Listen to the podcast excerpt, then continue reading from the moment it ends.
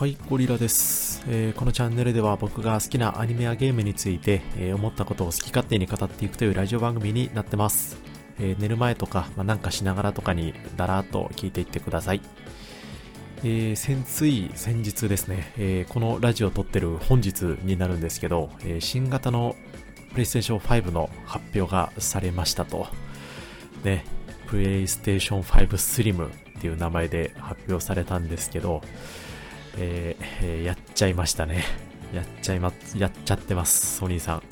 ん。もう、スクエニと同じようにやっちゃってます。はい。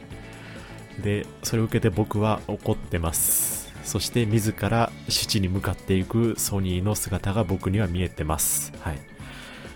ということでね、えー、あの、文句の 今日はあの、ただただ文句を言うと、全然関係ないところまで文句を言い出すっていうね、あのー極めてちょっと聞く人にとっては不快な内容が混ざるかもしれないんですけど、まあ、これはそもそも好き勝手に語るっていうのが今回の、えー僕のいつものラジオの趣旨なんで、えーお付き合いいただければと思ってます。でねあの一応新旧の変更点ですね、えー、PlayStation 5 Slim がどういうものなのかっていうのが発表されてたんですけど、まあ、基本的には3つだけですと、まあ、1つ目ちょっと小さくなりまして、えーまあディスクドライんデジタルエディションとあのディスクドライブ付きとで2種類あるんですけど、まあ、大体30%くらい小さくなって、えー20%くらい軽くなりましたと。でこれが1つ目ですね。で2つ目があのディスクドライブの取り外しができるようになって、えーまあ、つまりどういう利点があるかというとあのデジタルエディション買った後にあの後からドライブ部分だけ購入したりとか、まあ、そこだけ壊れたりしても部分的に修理するだけで OK みたいなね、まあ、そういう取り外しができることによっての利点が、え今後生まれますと。あとメーカーサイドで言うと多分開発ラインの数が減って生産コストが下がるのかと、まあ、そういうメリットがあるのかなと思ってます。で3つ目ですね。記憶容量が 1TB まで増えましたと。でこれまで 750GB だったのが、まあ、プラスで 250GB 分ですね。あのゲームのデータ入れることができますと、えーまあ、この3つですね。3つです、えーなので CPU とか GPU とかは、まあ、据え置きですね。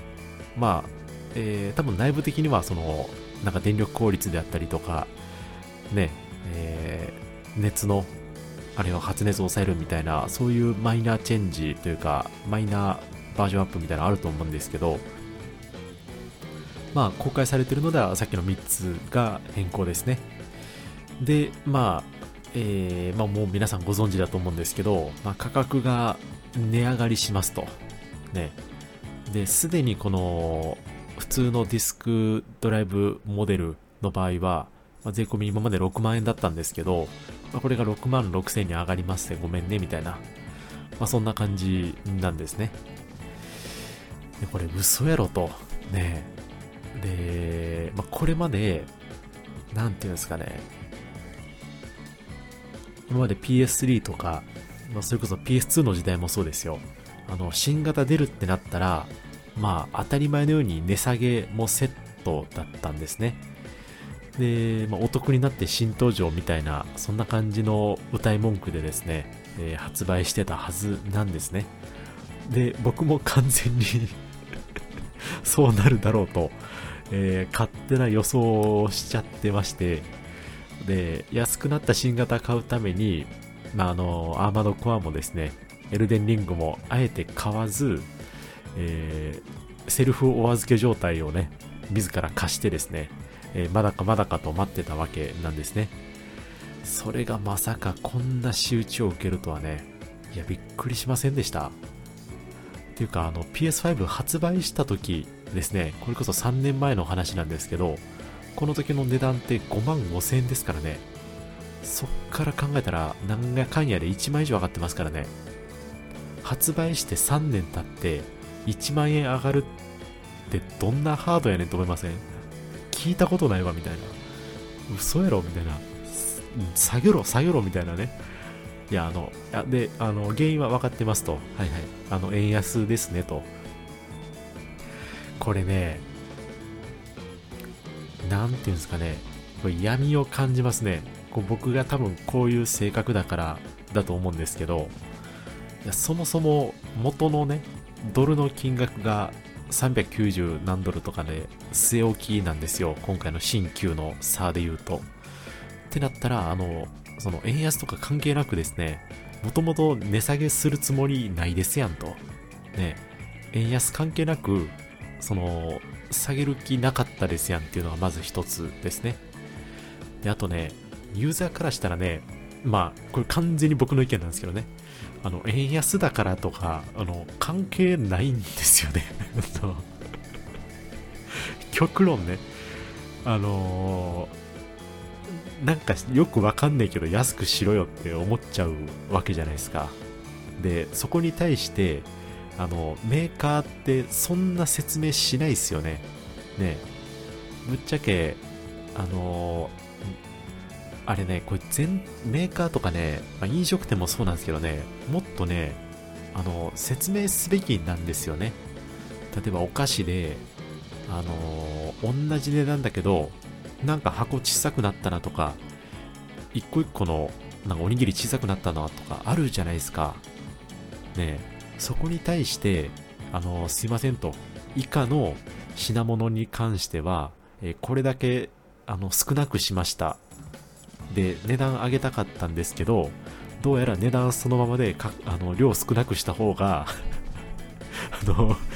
ユーザーのなんですかね購買数がに影響しないということが分かったんで、えー、値段据え置きで、あのー、量を少なくすることにしました。ごめんなさいねみたいなのをもっと言わなダメじゃないですか。って僕は思うんですよね。た、まあ、え、え、ごめんなさい、あの、言わなくていいですよね。言わなくていいんですけど、あのー、言ってもいいと思ってて、で、それこそ今回、じゃあ、え、ー、と、皆さん値下げを期待してたと思うんですけれども、えー、どうやっても値下げできませんでしたと。っていうか、あのー、今まで、今までもしんどかったですと。で、ここのタイミングで、えー、6000上げないと、あの、弊社死にますと。ね、これでも赤字ですみたいな。まあ、極端な話、そこまで説明して欲しいんですよね。我々としては。いや、僕としてはね。っていうところが、えー、まず全体の日本の、まあ、日本っていうか多分世界的に当たり前だと思うんですけど、まあ、このこっそり値下げし、こっそり値上げしたりとか、こっそり量を減らしたりとか、まあ、何食わぬ顔でね、そういうことをやってくるみたいな傾向が非常に気に食わなくてですね、これもっと言うとですね、あの、じゃあこれ今円安だから高くなってます。で、円高に転じた時にですね、定価下げんのかっていう話じゃないですか。これをちゃんとやってきた企業ってありました？なんかお菓子の箱ちょっと前に比べてなんかでかくなったなとかありますか？ないですよね。せいぜいたまになんかプラス30%増量みたいな、ね、あれも値段上げ上げてんか上げてないかわかんないですけど、まあ、せいぜいその程度で、定価そのものをね、円、円安、ん？ちゃうわ。円安前に戻しましたみたいなのって、僕ね、聞いたことあんまりないんですよね。うん、っていうもんなんですよね結局何かの理由つけて、えー、値段上げてですねでその仕入れコストが適正に戻った時はその分がそのまま利ザヤになるみたいなね。ここを戻してくれたらあの正直その説明だなんだみたいないらないと思ってて。ここの、この、なんていうんですかね、卑怯とまでは言えないです、言わないですけど、あの、なんていうんですかね、これ、舐め、舐めてるっていうんですかね、この 言い過ぎですかね。多分舐めてないかもしれないですけど、いや、あの、いや、分かった上で言ってますよ。あの、各社ね、いろんな戦略をとって、まあ、生き残りサバイバルじゃないですか。特に日本って、どんどんその、需要がね、減っていってるんで、あの、人口が減ってる分、どうやってその既存のメーカーがね、その少ないパイを取り合うかみたいな勝負なんで、まあそこもわかりますしね。いや、いろいろ分かった上で言ってるんですけど、もうちょっと、あのー、フェアに行こうぜと。ね、変なごまかしとか、変にオブラートに包んで、妙なポジティブの言い回しとか、クソみたいな話をしてくんだと。ストレートにそのままぶつけてこいって思うんですよね。っていうのが完全なる僕の意見です。はい。で、あと今回のこの PS5 に限って言うと特にですね、まあ、旧型の方を売り切ってしまいたいじゃないですか。それだけ在庫が残っちゃうとね、まあ、メーカーとかいろんなところが困っ、メーカーじゃないわ、小売りとかも困っちゃうんで、まあ、そこのね、変な意図も見え隠れしちゃうなっていうところで、まあね、っていうところで今僕はあの全然関係ないところまで、えー、ほじくり出してですね、えー、怒りをぶつけてます。てかこの円安ってこれなんでちょっとこれ詳しい人教えてほしいんですけどこれなんで円安になってんですかこれ。ねなんか正直最近の経済の動向とか全く知らないんですけどで結構前にロシア・ウクライナ戦争が始まってですねでその間そのせいで物価が上がってるのは知ってるんですけどでそっから先の円安の話って多分まだ別問題ですよね。ね。これもねなんか気持ちよくゲームするためには円安円高の話もなんかえ分かっとかなあかんのみたいなね。